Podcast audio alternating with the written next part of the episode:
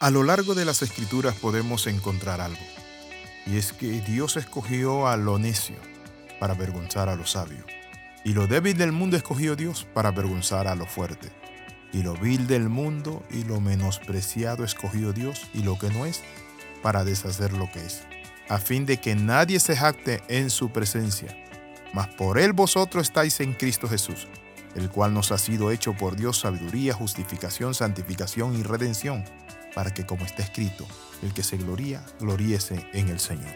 Bienvenido al devocional titulado Cero Jactancia. Cuando vemos que Dios elige, encontramos que lo hace de una manera peculiar, no como el hombre elige. Nosotros elegimos un rostro bonito, una buena figura, una persona que tenga dinero. Siempre elegimos por algo que tenga esa persona o ese objeto a favor nuestro. A lo largo de la Sagrada Escritura podemos ver cómo Dios elige lo pequeño, lo incapaz, lo humilde, lo desechado, lo torpe para avergonzar al enemigo, para salvar a su pueblo, para conducir a la humanidad hacia la plenitud. Además de elegir a mujeres estériles para dar a luz a los que van a ser sus líderes. Es el caso de Abraham con Sara que tuvieron Isaac, que su hijo se llamó Risa.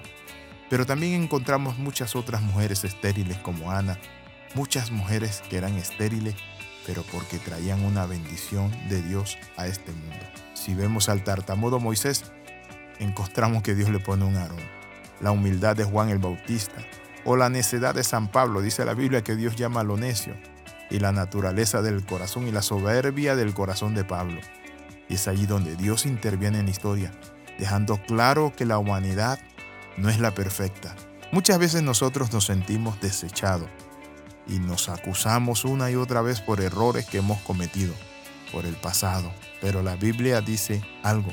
Y lo que dice la palabra del Señor, que donde abunda el pecado, sobreabunda la gracia de Dios. Nosotros somos el producto de ese Dios de amor, de esa gracia que se derramó, de esas segundas oportunidades, terceras y cuartas oportunidades que Dios nos da. ¿Por qué muchas veces nosotros nos sentimos entonces orgullosos? Señalamos a otros, discriminamos, mi amigo, ¿saben por qué? Porque no hemos entendido el mensaje que Dios nos da. Que nosotros fuimos los necios del mundo que Él escogió. Que nosotros hemos sido lo insensato, lo débil, pero somos su pueblo. ¿Por qué Dios escoge lo débil, lo menospreciado? Dice la Biblia, a fin de que nadie se jacte en su presencia.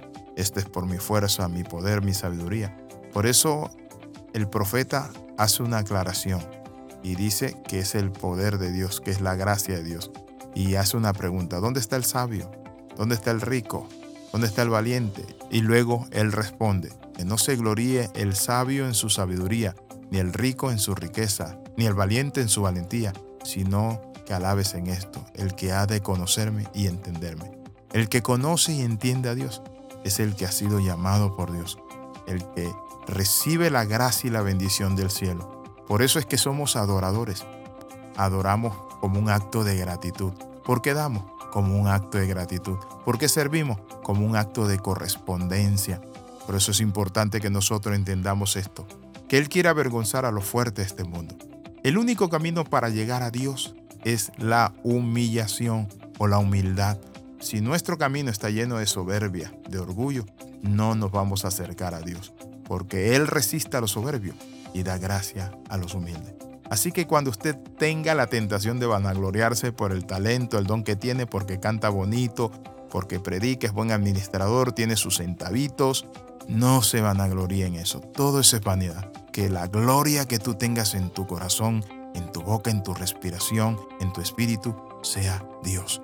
A Dios sea la gloria y como dice el ignólogo, si algún día gano algún título, una fama, lo llevaré a la cima del Calvario. Oramos, Padre, en el nombre de Jesús, oramos y bendecimos tu nombre. Te damos gracias, Señor. Tú eres el motivo de nuestro gozo. Padre Santo, nos alegramos, nos regocijamos en ti, Padre Santo. Tú eres el motivo de nuestra gloria. Gracias, Señor, por Jesucristo tu Hijo. Amén y amén. Recuerde, seamos humildes.